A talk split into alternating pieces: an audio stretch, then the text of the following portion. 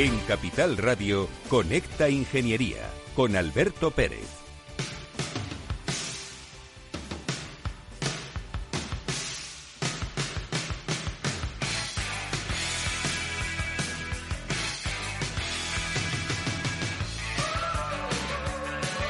Buenos días, España. Buenos días, ciudadanos. Es el décimo, pues 14 días exactamente de guerra. Eh, la situación es complicada. Eh, creo que son dos millones de personas ya las que están obligadas a salir de Ucrania a otros países de Europa por la situación de la guerra. Una guerra que no quiere nadie, pero eh, una guerra que por desgracia va a traer cambios eh, estructurales y de una importancia tremenda. No a la guerra, ya lo expliqué la semana pasada, no a la guerra, pero hay que aprender a defenderse, hay que prepararse para defenderse para pues para que la guerra no exista. Mandamos un fuerte abrazo a todos aquellos ciudadanos de Ucrania que están llegando a nuestro país, que la gente les ayude. Esta mañana escuchaba en varios medios que hay personas que han cogido sus furgonetas, se han ido a la frontera y están ayudando a la gente a traer personas, niños y mujeres principalmente, mayores, y hay que darles una salida. A ver cómo se cuaja esto a nivel jurídico, que es una de las cosas que más me preocupa. Es decir, que van a ser refugiados de guerra, van a ser mm, personas que pidan un asilo político. Creo que la Administración en España tiene que empezar ya a dar paso a estas personas que por su situación tienen que venir a España, pero que en el futuro tendrán que ir a reconstruir su país y estarán una temporada aquí. Y cuando estén una temporada aquí, habrá niños que nazcan y que tengan la nacionalidad española y hay que dar todo el apoyo. Queridos amigos, comienza Conecta Ingeniería.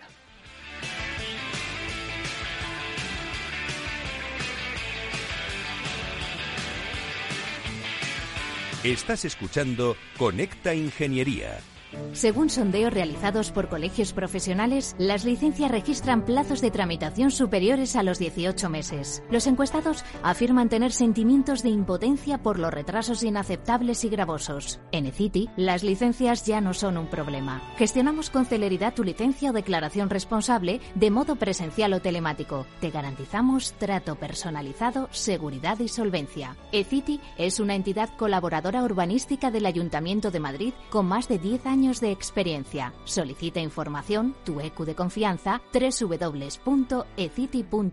También puedes llamar al teléfono 914514499 o visitarnos. Estamos en la calle Jordán número 14 de Madrid. Acceso por el Colegio Oficial de Ingenieros Técnicos Industriales de Madrid.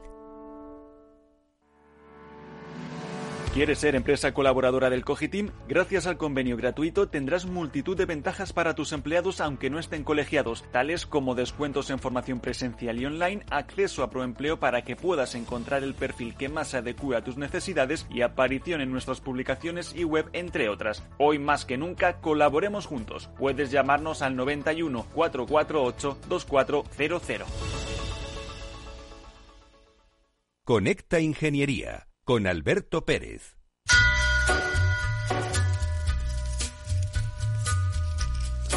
Bueno, quiero felicitar a las mujeres. Ayer fue el Día Internacional de la Mujer. Yo tengo una hija, tengo una mujer, tengo compañeras de trabajo, eh, tanto en ETRA como en Capital Radio, también compañeras en el colegio profesional. El mundo es vuestro, chicas. No dejéis de seguir luchando por lo importante, y es que sois personas y desde el lado masculino, si se puede decir así, porque hoy en día no sabe uno qué decir, por mi parte tenéis todo el apoyo. Ya sabéis que aquí a Conecta Ingeniería vienen muchísimas mujeres a contarnos su experiencia social y en el mundo de la ingeniería. Buenos días, Rafael Cano, ¿cómo estás? ¿Qué tal? Buenos días, Alberto. A ver si me lees los WhatsApp, porque contigo es, difícil dar. Oye, eh, hoy vas a hablar de una cosa muy interesante, porque después de mucho bombo y platillo, las pequeñas y medianas empresas van a poder acceder a la primera convocatoria de ayudas del programa Kit Digital. Pero ojo, ayer me enteré que todavía no están evaluadas y, eh, digamos, puestas en liza o certificadas aquellas empresas que van a ayudar al resto de las empresas a digitalizarse. Con tu lapicero crítico, cuéntanos esta noticia, querido Rafa.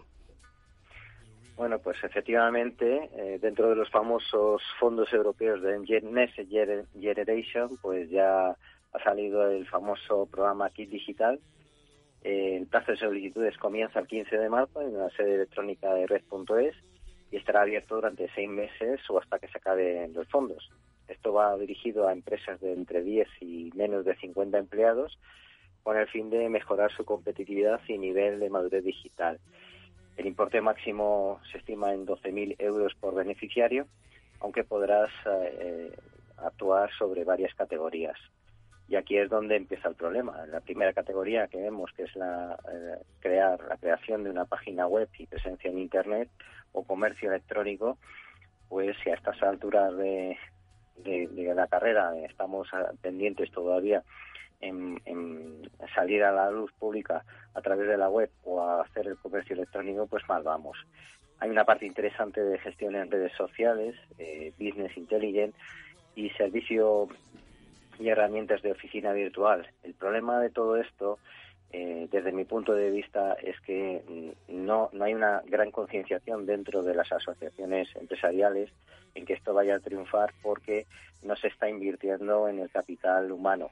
Es decir, después de toda esta digitalización inicial muy básica, pues eh, tenemos que saber si las empresas van a destinar eh, parte de su presupuesto en mantener estas herramientas y si las eh, personas que están capacitadas para mantener y poner al día pues estas plataformas digitales y continuar y expandir sus negocios. Es decir, también deberíamos invertir en, en digitalización de procesos, en robotización, automatización y probablemente en ampliar los canales de venta de, para ampliar los negocios de estas empresas.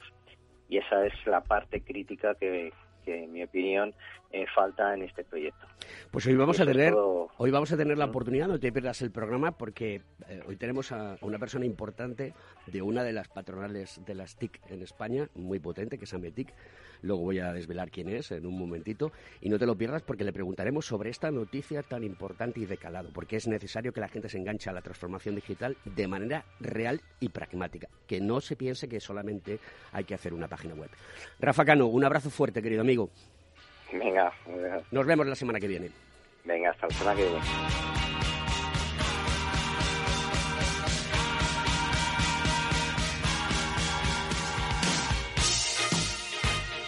Estás escuchando Conecta Ingeniería. Pues vamos a bailar con David Bowie. Vamos a bailar Let's Dance. Qué grande fue Bowie. ¿A qué sí, Luis Fernando Álvarez Gascón? Ya lo creo. Eh, si me hubieras avisado, me había traído mis botitas rojas. Ah, ¿tienes botitas rojas? no, lo habría traído, para la ocasión. Buenos días, Alberto. Em, eres director general de Security Solution en GMV. ¿Qué es GMV?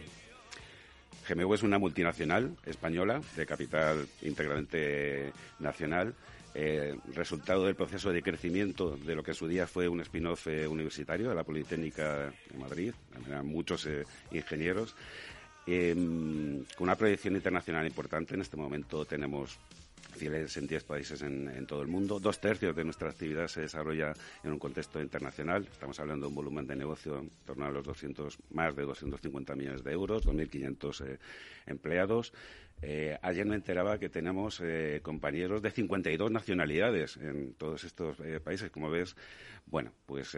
Multicultural, totalmente, global. Eh, efectivamente, hablamos idiomas eh, a todas las horas del día, 7 por, por 24. Eh, bueno, somos una entidad, creo que, de referencia en el panorama tecnológico nacional. Tú eres ingeniero aeronáutico, ¿no? Iba a decir que desde que era pequeñito, pero sí, bueno, te lo digo porque ya hace tiempo, sí, sí, ingeniero aeronáutico, de los de seis años de, aquella época y he trabajado toda mi vida en GMV. Eh, no es casualidad que GMV la fundara uno de mis profesores en la escuela de, aeronáuticos y cuando me aprobé su asignatura, ahí mismo en la, en la puerta del aula, pues me ofreció la posibilidad de incorporarme como becario. Eh, fui parte de la primera generación de becarios de, de la empresa para desarrollar un proyecto realmente chulo. Eh, ahora hablaríamos de una startup, porque realmente era eso. En aquel momento apenas había una docena de ingenieros en plantilla y me encanta la visión que nos, eh, que nos transmitía, ¿no? La visión que la había de alguna forma vivido personalmente, de que en España había ingenieros excelentes que podían desenvolverse con total soltura en un entorno internacional. Es decir, no desmerecían su capacidad a la que pudieran tener eh, pues, ingenieros alemanes, eh, eh, franceses, que siempre en turno aeroespacial europeo habían sido la, referencia. Y, bueno, nos proponía algo eh, atractivo para, para nosotros, la posibilidad de desarrollar proyectos chulos, realmente con alto contenido tecnológico, proyectos de I+.D. Realmente en aquel momento éramos eh, pues prácticamente una empresa de servicios Lógicamente, con el tiempo hemos ido evolucionando a un perfil muchísimo más industrial y mucho más de, servicios. Pero en aquel momento empezamos a trabajar con la Agencia Europea del Espacio, que fue nuestro primer cliente, además a un, contrato de aquella época todavía sigue en vigor, lógicamente con renovaciones sucesivas a, a, lo largo de estas décadas. La empresa empezó a funcionar en el año 84, o sea que estamos ya preparando nuestro 40 eh, aniversario. Y, sí, bueno, como otros compañeros de, aquella época, entre los cuales, por cierto, estaba Pedro Duque, lo digo para que te hagas una idea del perfil de... ¿Coetáneo tuyo? Es, es de una promoción anterior a, la mía, sí, pero vamos, tuvimos una, convivencia en, aquella época. Muchos de aquellos compañeros eh, del equipo inicial continuamos en, la empresa. Hemos tenido, yo creo que una trayectoria profesional, eh, bueno, muy interesante, una eh, trayectoria plena, bajo el punto de vista de que, bueno, nuestra actividad ha evolucionado desde la ingeniería, digamos, de, puntera, ¿no? De, hacer actividades de, de I más D, a, como digo, eh, a lo largo del tiempo madurar hacia una proyección más, innovadora, convertir esa, esa más D realmente en productos y soluciones del, mercado y con una diversificación eh, hacia sectores que en aquel momento no podíamos ni imaginar, como te contaba, nacimos en el mundo aeroespacial y de defensa, porque son dos entornos muy muy parejos, pero eh, a lo largo del tiempo vimos, de hecho, la necesidad de, diversificar hacia otros mercados, como puede ser el transporte inteligente, la ciberseguridad, el mundo de la salud digital, eh, ahora la industria 4.0. Y detrás de eso hay una experiencia personal y profesional muy interesante, que yo sé que, que tú compartes, eh, además, lo que es la función del desarrollo de, de negocio. Es decir, más allá de la visión de lo que pueden hacer las tecnologías, que es una primera reflexión, la, transferencia tecnológica de, entornos eh, digamos, sofisticados como puede ser el, espacio, claro, todos los condicionantes de negocio que significa, eh, bueno, pues abordar eh, otros mercados, incorporar nuevos segmentos de valor añadido, otra serie de habilidades. Nosotros afrontamos esto de manera decidida a partir del año 92 y el estímulo, como suele ocurrir, fue la crisis, no sé si tú te acuerdas porque eres más joven. Sí, sí, sí, me acuerdo. pero una crisis importante que realmente nos puso en dificultades cuando todavía éramos una pyme, éramos unos 100 empleados en aquel momento y nos vimos a la absoluta necesidad de buscar otros caminos además de, de reinventarse. De reinventarse, efectivamente.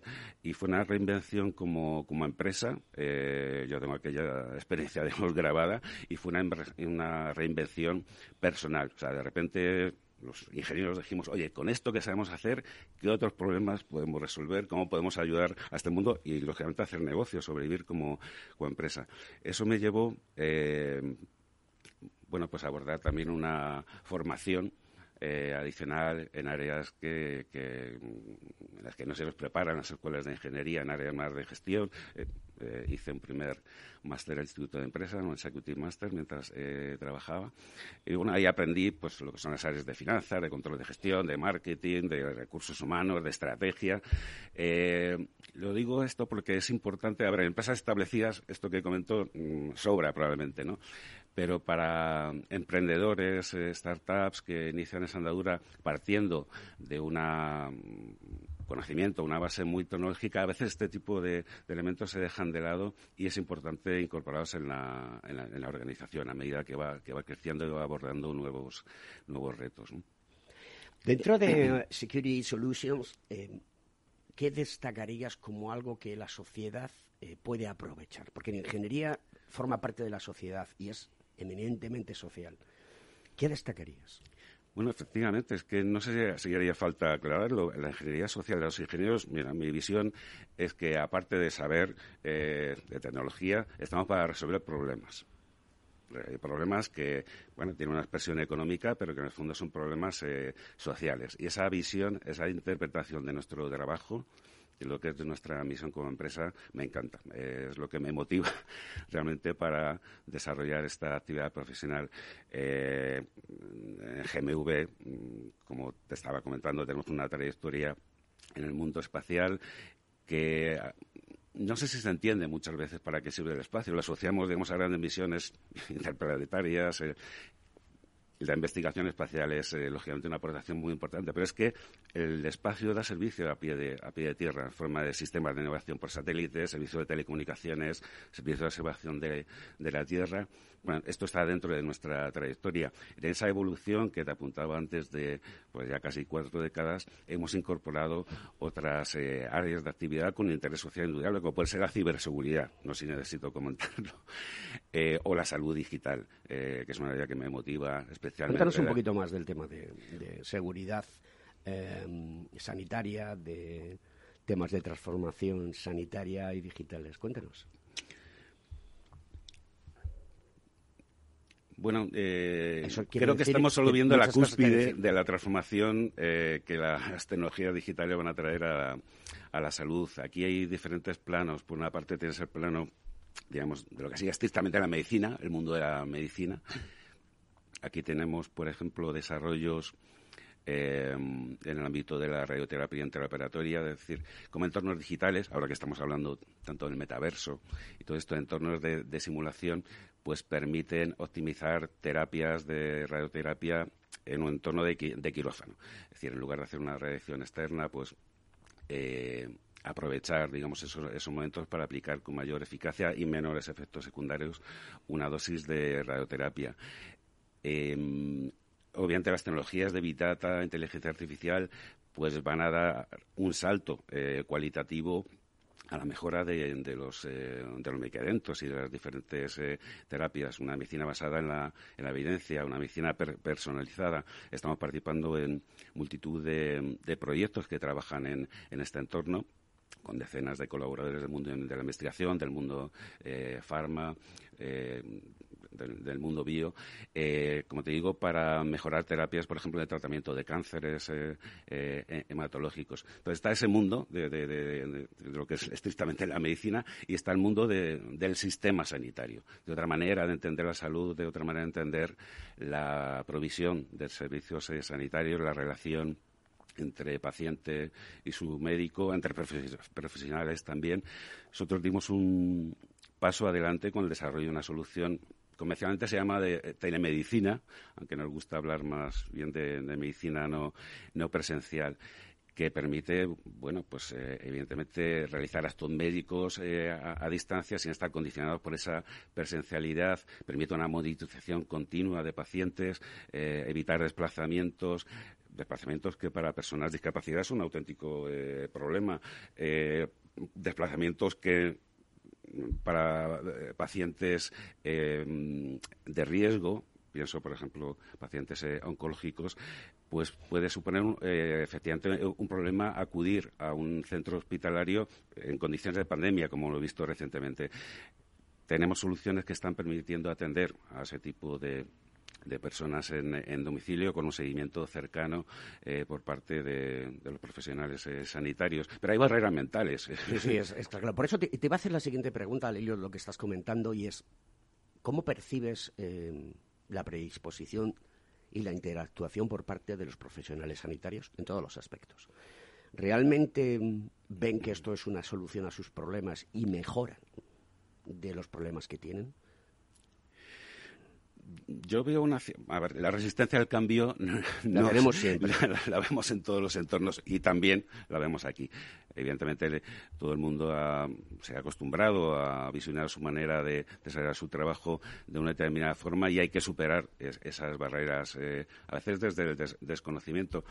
Yo creo que además lo que estamos poniendo encima de la mesa no es eh, sustituir realmente una cosa por otra, sino añadir una manera distinta de, de, hacer las cosas. En ese sentido está todo, todo por andar, pero es fácil entender que la, bueno, la comodidad en un momento dado, de manera planificada o no, planificada, pero también planificada eh, a través de un sistema de citas eh, digitales, pues tener una disponibilidad eh, 7 por 24 de este tipo de, de, servicios es una ventaja para todos. Es también una oportunidad para los profesionales sanitarios en la medida de que pueden concurrir en un mismo acto médico eh, personas eh, profesionales especialistas de distintos eh, ámbitos que físicamente no podrían encontrarse. ¿no?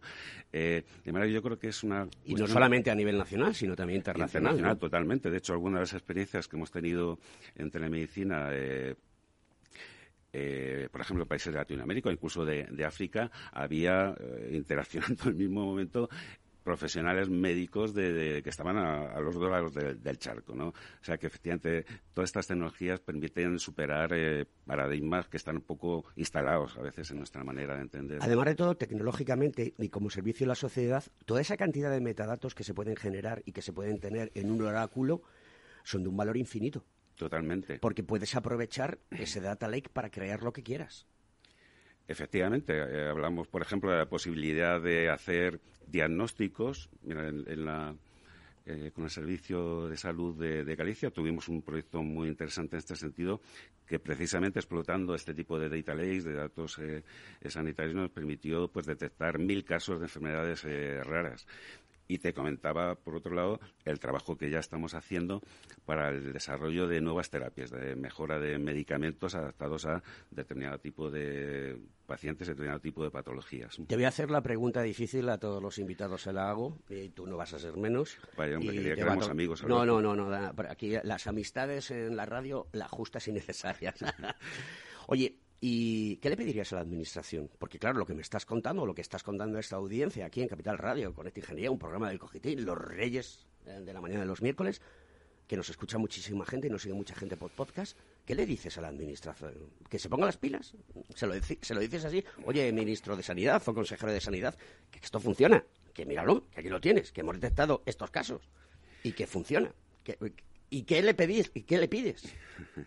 Bueno, yo creo que la Administración tiene que, bueno, que le proponemos a esta, a la anterior, a la, a la, que venga, como siempre, es que vea la innovación, las tecnologías digitales es una herramienta más de innovación, como una herramienta estratégica para cambiar, modernizar el país y dar mejores servicios a los ciudadanos. Es decir, este no es un tema de los tecnólogos, no es un tema de los eh, eh, servicios de tecnología, de las eh, consejerías, es un tema de realmente de alta política, o sea, de mm, tener una visión distinta, una visión de, transformación y plasmarla a través de las tecnologías. Es una oportunidad. Yo lo que les diría es que en la innovación, en la transformación digital, hay una gran oportunidad que no podemos desaprovechar. Y, es muy transversal porque toda esta información puede servir a a, las farmas, a las empresas farmacéuticas, para que generen productos más efectivos y de mejor calidad y que tengan menos efectos secundarios, entiendo, ¿no? Efectivamente, es que es, eh, bueno, eh, hacer crecer eh, realmente de una manera exponencial la manera en que se desarrollan estos tratamientos. Cuando tú y yo tomamos una aspirina, cuando tú y yo consumimos cualquier medicamento, ¿cómo se ha desarrollado eso? Bueno, pues a través de un proceso de, mucho tiempo, de validación, de experimentación, de ensayos clínicos, el mundo de los datos permite mm, dar una dimensión, un crecimiento exponencial a todo ese, potencial. Eh, con la captura de, cantidades aún más importantes de datos, eh, el, intercambio entre distintos actores de ese datos, por cierto, de manera segura y privada, esto es muy importante, eh, y es un ámbito en el que además estamos eh, trabajando e invirtiendo fuertemente en I+.D. para poder hacer ese intercambio de datos entre actores de manera que se respete la privacidad de los eh, pacientes. Hay un conjunto de tecnologías, hay las Privacy Enhancing Technologies, las PETS en, en inglés, que nos permiten hacer esto que estamos haciendo. al mismo tiempo que ponemos en marcha ese aprendizaje federado, ¿no? con distintas fuentes de, de, datos y, de, conocimiento, hacerlo de manera que se respeten los, datos, los mm, derechos fundamentales de los ciudadanos. Vamos a publicidad, continuamos con el programa.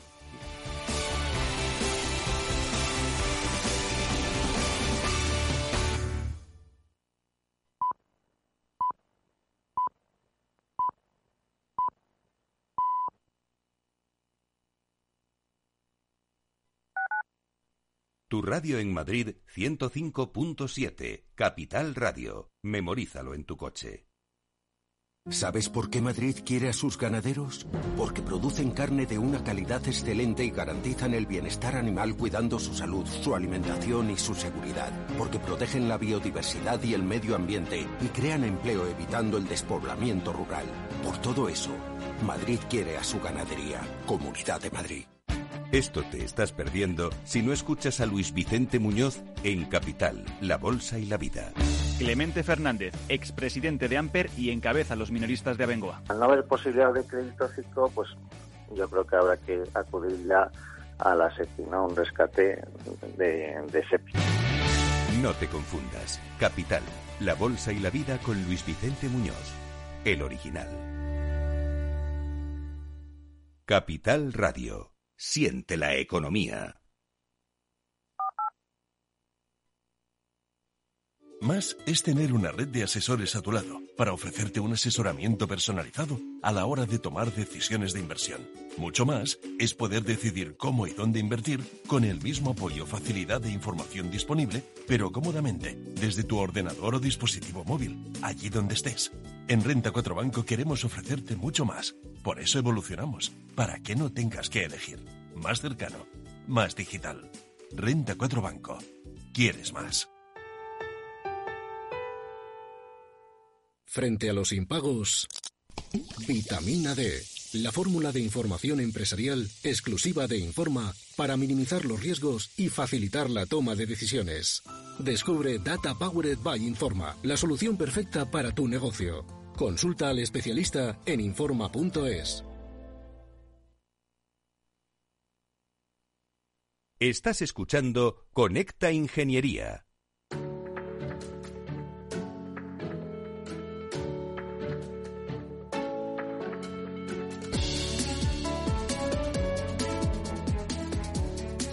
Señor Font, buenos días.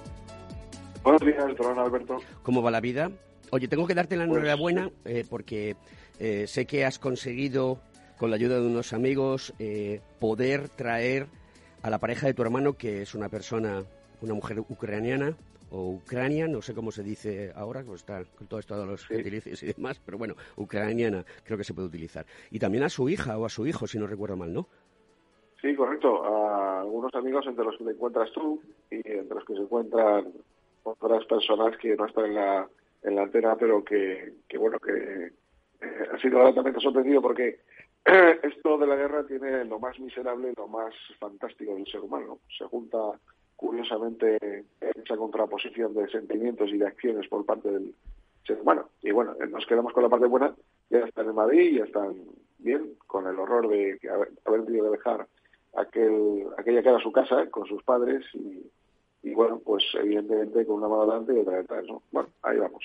Seguiremos trabajando Eh, para, para evitar... será duro, pero lo vemos. Pero te seguiremos trabajando para, para dar felicidad, que no sobra por. Claro sí. Algunos de nosotros, Claro por lo menos. Oye, una nueva tecnología predice el resultado de los tratamientos médicos. ¿Qué, qué, qué cosa fricada nos vas a traer hoy? Porque tú eres un friki de estas cosas. Y además de todo, al invitado que tenemos le va a gustar mucho.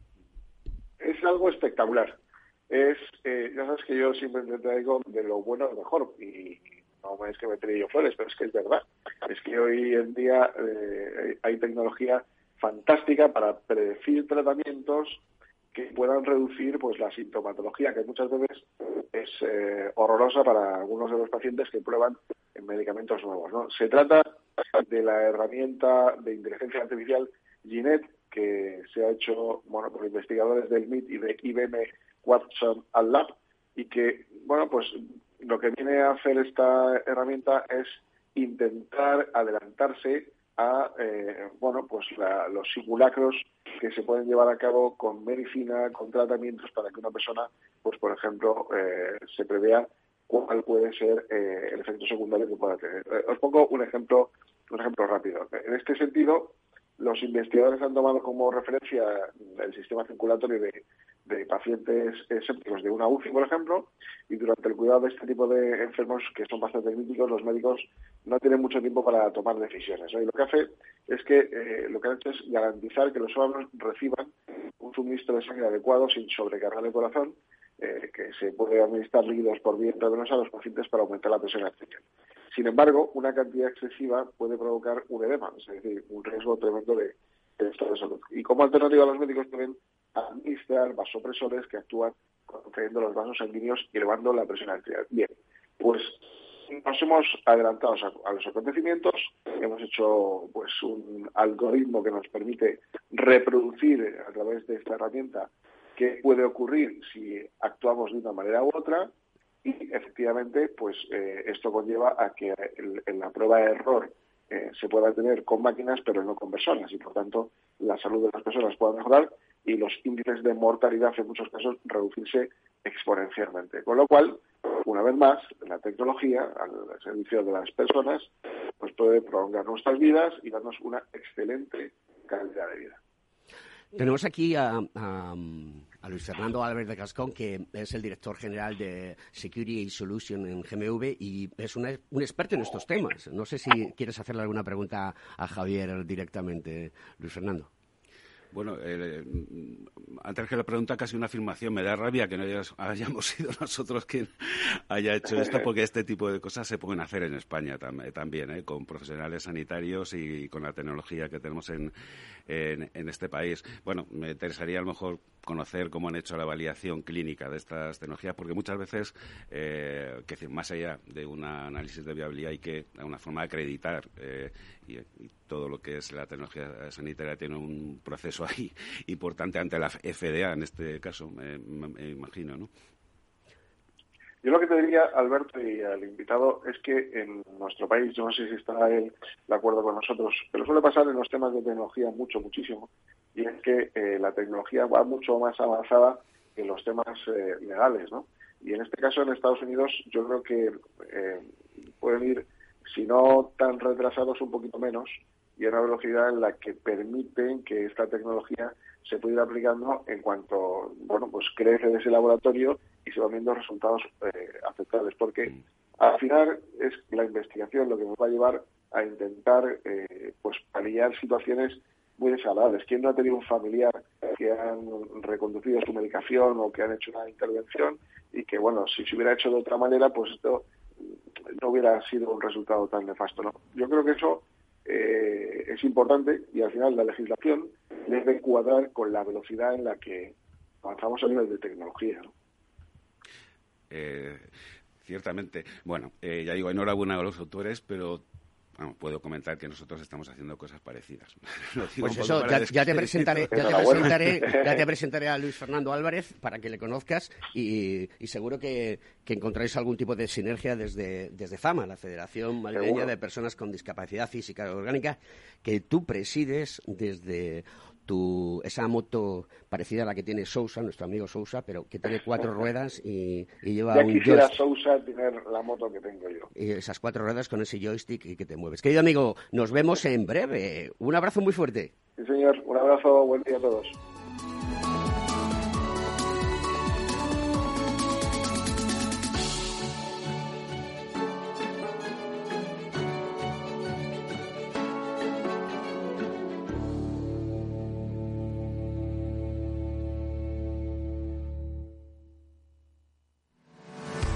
¿Estás colegiado en el Cogitim? ¿Piensas que por Novisar no necesitas la colegiación? El colegio es tu mejor aliado. Siempre estará en tu desarrollo profesional, ofreciéndote servicios como asesoramiento técnico, legal, laboral y fiscal, además de numerosas herramientas competitivas como formación presencial y online, acreditación de PC ingenieros, software técnico, networking y otras muchas. Porque creemos que trabajando juntos podemos construir una sociedad mejor. Colégiate. Más información en www.cogitim.es.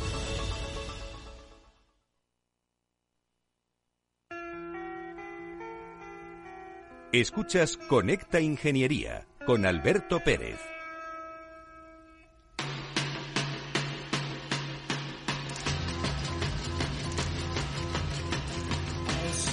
Buenos días, señor Sousa.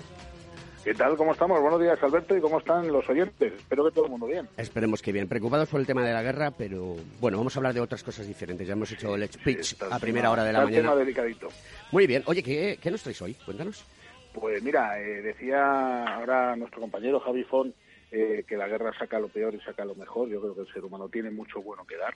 Esta es esta es una noticia en la que, bueno, pues fíjate, voy a hablar de cibervoluntarios, que es, es, una plataforma que lleva 20 años trabajando y está poniéndose a disposición del, del, interesado ¿no? para poder solventar, formar y ayudar a la gente en todo lo que es la digitalización. Y a través, en este caso, de una propuesta del Ministerio de Trabajo y Economía Social eh, eh, que ha hecho Iniciatic, eh, como decía, con, el aval de cibervoluntarios, eh, pues van a mandar, eh, van a poner a disposición de, pequeñas empresas, pymes, autónomos, la digitalización que va siendo necesaria ¿no? para el siglo XXI. yo veo cuatro bloques muy claramente diferenciados y muy necesarios en nuestro día por, por, lo que las empresas demandan. Lo primero que van a ser cursos son dedicados a, a la parte de creación de marca online lo que es la generación de una tienda, de una imagen corporativa eh, de cara al exterior a través de los dispositivos informáticos y, bueno, pues eh, explicar también y enseñar a la gente lo que es el posicionamiento SEO o, lo que es el SEM, ¿no? La parte del marketing dentro de la propia imagen virtual de la empresa y como evidentemente trabajar el, el, tema de los contenidos de la página, las actualizaciones de contenidos y a la vez pues lo que son las líneas de, de trabajo de marketing para que esas páginas estén siempre on the top, que decimos, ¿no? Eh, el segundo paso, que es muy importante, es la creación de una identidad digital administrativa.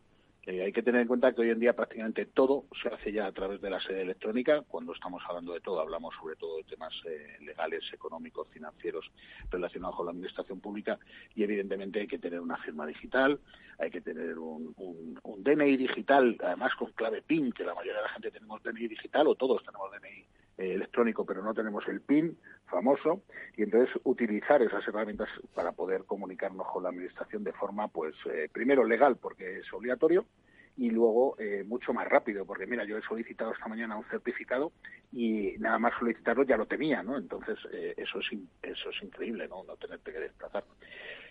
El tercer punto de la parte de formación, que es importante, la que propone Cibervoluntarios, eh, es eh, el conocimiento de la protección de datos, bien a través del conocimiento del cumplimiento del Reglamento General de Protección de Datos de la Comisión Europea o la propia ley de, protección de datos que tenemos a través de la Agencia Estatal de Protección de Datos en España, para que sepan qué tipo de contenidos y qué hay que hacer con la información que se recaba en estos sitios web. Y por último, y no menos importante, sino quizá eh, el más importante, para que la gente tenga conocimiento de la ciberseguridad, de cuáles son los riesgos a los que se están exponiendo cuando tienen una imagen digital, una imagen eh, pública a través de redes sociales, a través de páginas web y luego a la vez pues también que conozcan un poco cuáles son los mecanismos de defensa tanto del consumidor de sus propios productos como de ellos mismos, ¿no? Para, para que no haya vulnerabilidades. Así que creo que es muy importante que la gente acceda a la página web de Iniciatic es iniciatic.org. También pueden consultar la, la página de cibervoluntarios.org o bien eh, el Ministerio de Trabajo y Economía Social, que son donde se están lanzando estos cursos, y repito, totalmente gratuitos, de manera desinteresada, donde la gente puede eh, optar por tener eh, el conocimiento digital que ya es necesario en la época en la que vivimos. O sea, es muy conveniente, es muy interesante, realmente hay una cantidad de cursos que estaban encaminados al, al comercio electrónico, a la administración electrónica, a la comunicación y la gestión, al marketing, ciberseguridad, big data, etcétera, etcétera, ¿no? Y, y hoy en día, la verdad es que todos tenemos un poquito de tiempo para sacar y hacer esta formación online que, que, es muy necesaria. Así que por mi lado, un aplauso por esta cibercolaboración, estos cibervoluntarios, esta iniciativa TIC que, que, creo que es indispensable ¿no? para que las empresas puedan además salir a un mercado internacional sin salir de casa, nunca mejor dicho. Querido amigo, nos vemos en breve. Un abrazo muy fuerte y continuamos con el programa. Saludos.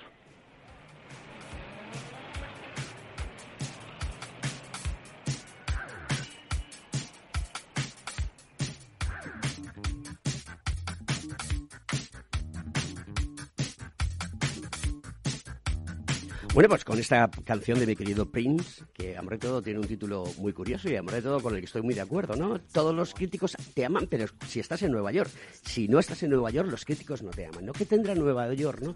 Tiene muchas cosas chulas y bonitas, pero aquí en España también tenemos cosas muy bonitas. Por ejemplo, Conect Ingeniería. Por ejemplo, GMV, que está aquí. Por ejemplo, los ingenieros aeronáuticos que están aquí. Por ejemplo, los ingenieros técnicos industriales que estamos aquí. En definitiva, ingeniería pura y dura. Eh, aparte de, dedicarte al mundo de la ingeniería a unos niveles estratosféricos de, gran, de gran valor eh, social y tecnológico, también tienes esa faceta de representatividad. Eh, cuéntanosla un poquito. ¿Dónde participas exactamente y, qué se está haciendo? Bueno, pues efectivamente tengo una cierta trayectoria en ese mundo, un poco como extensión de lo que te comentaba antes, eh, de que la empresa tiene que interactuar con el, con el entorno, con las instituciones, con otras eh, empresas y ese vehículo asociativo es, muy potente. Yo empecé a tener una experiencia en ese terreno a mediados de los 90 como secretario de Proespacio, unos años después en el Comité Ejecutivo del Círculo de Tecnologías para, la Defensa y la Seguridad. En los últimos diez años, como sabes, en papeles eh, de responsabilidad dentro de AMETIC, particularmente dentro de la Comisión de, Innovación, que en este momento presido, y em, desde el 2016 como vicepresidente de AMETIC, haciendo equipo con el fantástico presidente que tenemos, con Pedro Mier. Además, tengo una vocación y un interés creo que entendible después de esta conversación por el mundo de la innovación y en este momento me honra presidir el Foro de Empresas Innovadoras, que es un foro de reflexión sobre estos temas. Lo que queremos desde ahí es poner la innovación en la agenda, en la agenda del país, en la agenda eh, política del país y, bueno, pues ahí nos reunimos una serie de profesionales diversos de distintos. O sea que los ingenieros interactúan, los ingenieros son sociales y sociables. Antes estamos hablando de David Bowie, pues sí, yo soy de los que se echan a la pista de, de y conviene hacerlo. En toda organización conviene que haya alguien que se dedique a este tipo de cosas. Eh, es un entorno para, para, compartir, para aprender, para construir con otras eh, empresas para influir en el mejor sentido de la palabra hacia la administración, porque la administración no, no vale solo quejarse, que, es legítimo, y, hasta cierto punto para, para eso está, no hay que proponer. Y la experiencia que hemos tenido, por ejemplo, desde Ametic en relación a, los fondos, al plan de, recuperación, cómo se ha, construido, pues en ese sentido ha sido gratificante. No voy a decir que, que vivimos en el mejor de los mundos, pero hemos tenido bueno la, oportunidad de trasladar eh, propuestas potentes hacia la administración y ver que muchas de ellas se han recogido en, el plan. Antes se hablaba del programa este del Digital Kit, eh, hay otros temas que como los famosos proyectos tractores que aparecen por, por todas partes, eh, el programa de talento digital, absolutamente fundamental, esa apuesta por la inversión en I más D más I, si se quiere decir así, en nuestro país. A mí me gusta más, me voy a acostumbrar de hecho a decir innovación e I más D, porque mm, si no, esta parte de la innovación que a mí me parece crucial se queda demasiado al final y, perdemos el foco a veces en, las políticas. Quizá hoy no sea el día, pero... Pero, para hacer todo esto que estás comentando es necesario Mm, pasta, indudablemente, pero también emplear esa pasta, ese dinero, para que haya talentos en ingeniería que está muy denostado últimamente, tanto a nivel masculino como femenino. Hay un déficit de talento. La gente no quiere estudiar ingeniería y los ingenieros no somos tan serios ni tan ni tan raros, somos gente muy social, gente que está muy cercana. Aquí puede venir cualquiera a contar su experiencia, que se le va a abrir una ventana, no para tirarse por ella, sino para que cuente a la sociedad qué está haciendo. ¿Esto cómo se va a solucionar? Porque es un problema serio, ¿eh? Es un problema serio, no es un problema solo español, eh, y algunos de los déficits que tenemos, por ejemplo, en brecha de, género, eh, déficit de, de, mujeres en nuestra profesión, pues tampoco es español. Y todo esto es eh, difícil de resolver. O sea, me encantaría decirte que tengo la píldora para, hacerlo, pero evidentemente cosas como la que tú estás haciendo reiteradamente este programa ayudan mucho. Eh, efectivamente, yo creo que los ingenieros somos personas de este mundo. Eh, yo diría que estamos en primera línea del mundo que estamos construyendo. Es importante que eso se sepa. Es importante que se sepa que, en, España existen fantásticas escuelas de ingeniería, empresas en las que se puede trabajar y desarrollar esta actividad y, poner en valor. Y, es importante, claro, luego reconocer ese trabajo de los ingenieros, en fin, que estén bien bien retribuidos, bien recompensados por ese trabajo. Con todo, decir que, por ejemplo, en el mundo de TI, los, eh, lo digo pensando en los jóvenes que pudieran estar escuchando esto, que están pensando a qué se, a qué se dedican, bueno, eh, los profesionales de TI tienen salarios medios, creo que es un 40-50% por encima del, salario medio a nivel nacional. Es decir, existen incentivos para dedicarse a eso. Aparte, ya digo, de la gratificación, a mí me parece que es importante de trabajar para cambiar el mundo en una dirección eh, positiva. Cuando hablamos de sostenibilidad, por ejemplo, que todos los días estamos hablando de sostenibilidad, ¿cómo vamos a hacer eso? Pues te voy a decir una cosa, no vamos a hacerlo siguiendo como hasta ahora. O sea, hay que meter soluciones para por ejemplo, abordar el cambio climático. No vamos a, resolver eso solo dejando el coche, el vehículo de combustión y cogiendo la bicicleta. Eso puede estar bien en determinados entornos, pero hay que buscar otro tipo de, soluciones. Eh, se habla menos de la sostenibilidad de la salud que estamos eh, hablando antes, pero España tiene un serio desafío en cuanto a la sostenibilidad económica de nuestro sistema eh, sanitario, que actualmente consume por más o menos el 40% del presupuesto de una comunidad autónoma. ¿Por qué? Porque vamos a hacer una población más eh, envejecida y, por lo tanto, bueno, pues... Con más, necesidad de atención. efectivamente. Y esa partida de presupuesto no puede crecer indefinidamente. Tenemos que buscar mayor productividad. Eh, ¿Y cómo se consigue mayor productividad? Pues la gran herramienta, o una gran herramienta, es la, tecnología. De manera que tenemos que pensar otra manera de, hacer las cosas y yo creo que nuestras profesiones están, vamos, eh, totalmente en el, en de ese mundo que, queremos construir.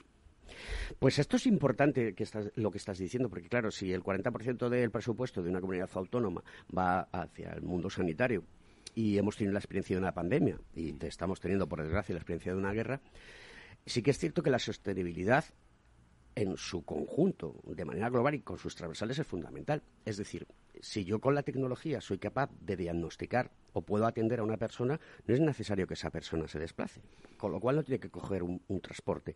Y tampoco es necesario que esa persona esté en un hospital ahí, esperando eh, a que le atiendan, gastando calefacción, eh, luz, eh, agua, etcétera, etcétera. Con lo cual vamos hacia un mundo donde podemos con bajar un grado, como vienen diciendo estos días, ahorrar miles y miles de millones de euros. ¿no? Eh, una, habitación de hospital, como dice uno de mis compañeros, es la habitación de hotel más cara de una ciudad. estamos hablando de miles, no sé la cantidad exacta, pero eh, eh, de, ese, de, ese, orden, ¿no? De, coste por, por, día. Si parte de ese tratamiento se puede hacer en, domicilio, imagínate la cantidad de ahorro que estamos haciendo solo por ese concepto. Estamos hablando del tratamiento, pero estamos hablando también de la prevención y el diagnóstico temprano. Antes, en la conversación que, teníamos sobre esta aplicación de inteligencia artificial, nosotros, por ejemplo, tenemos a un, a un proyecto que ha permitido reclutar y diagnosticar eh, en fases tempranas el, Alzheimer. Y todo esto con tecnologías digitales. Eh, o al menos detectar riesgo de, Alzheimer, vamos a decirlo así. Eh, probablemente eso se consolida luego ya en una sesión, sesión clínica. Pero las herramientas digitales pueden dar indicios de que algo no está funcionando bien. En ese sentido, bueno, pues desatar, digamos, una dinámica de, diagnóstico más, más, certero. ¿no? Pero todo esto hay que hacerlo desde la más tierna infancia. Todo este tema de ingeniería, ¿no? ¿Cómo, cómo hacemos que los chavales, jovenzuelos, jovenzuelas, jovenzueles de este país ¿eh? y de Europa o de Ucrania que van a venir ahora, sean capaces de, engancharse al carro? ¿Cómo lo hacemos?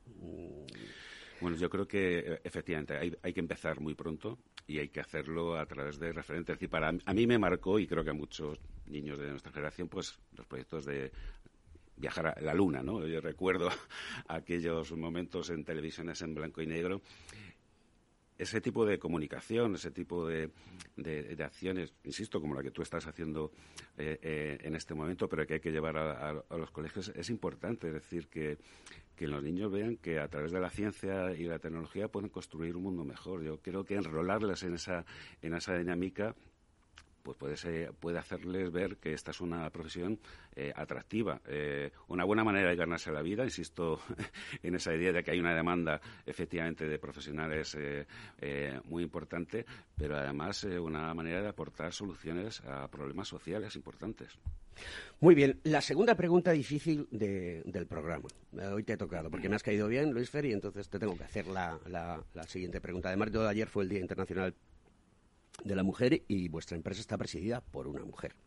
¿Qué le pedirías a tu presidenta? Que, por cierto, tienes que hacer las eh, negociaciones con comunicación para traerla un día aquí al programa, porque sí me gustaría conocer a una presidenta de una empresa como GMV que tiene mucho valor y mucho y mucho espíritu constructivo y creativo. Bueno, pues te echaré una, una mano en ese, en ese punto.